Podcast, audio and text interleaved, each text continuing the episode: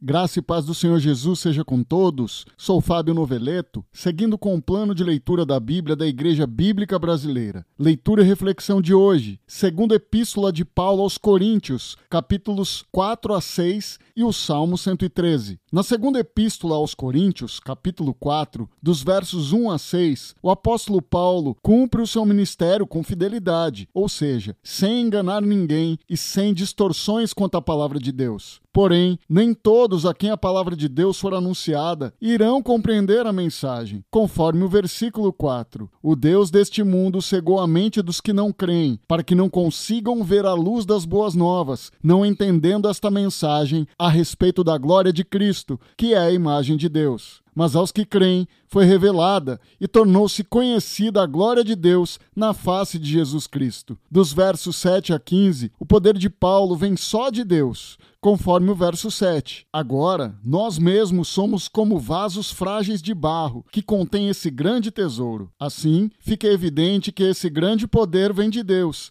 e não de nós apesar de tantas adversidades que os castigavam, inclusive citando sobre constantemente serem entregues à morte, o que mais importava era a glória em meio a essas circunstâncias. Como está escrito no verso 17: Pois estas aflições pequenas e momentâneas que agora enfrentamos produzem para nós uma glória que pesa mais que todas as angústias e durará para sempre. No capítulo 5, o apóstolo Paulo, dos versículos 1 a 10, aborda sobre o corpo terreno que está sujeito à morte para ser absorvido pela vida e cita um objetivo que devemos ter, conforme o verso 9. Assim, quer estejamos neste corpo, quer o deixemos, nosso objetivo é agradar ao Senhor. Dos versículos 11 até o versículo 3 do capítulo 6, Paulo fala de como são embaixadores de Cristo e foram levados a viver uma nova vida, abandonando tudo o que passou, conforme o versículo 17. Logo, todo aquele que está em Cristo se tornou nova criação. A velha vida acabou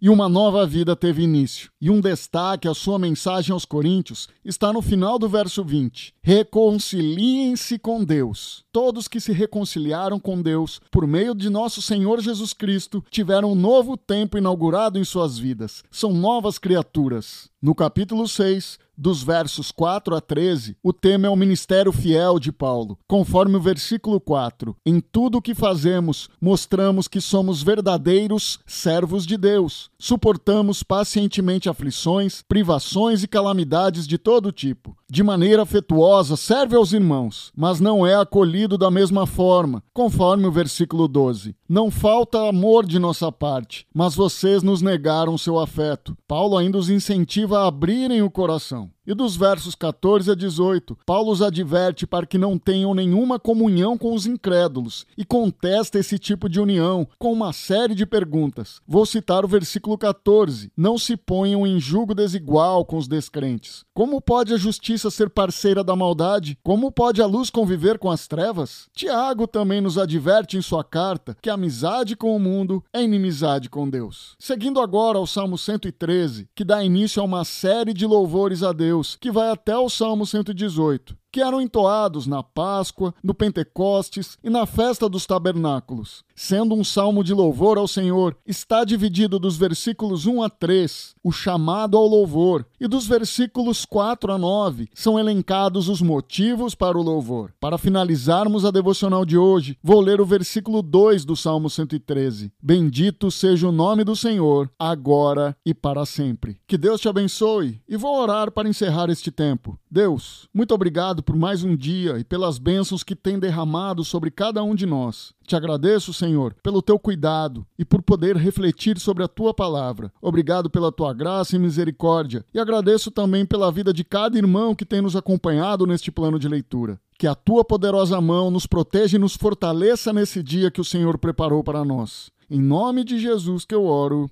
Amém.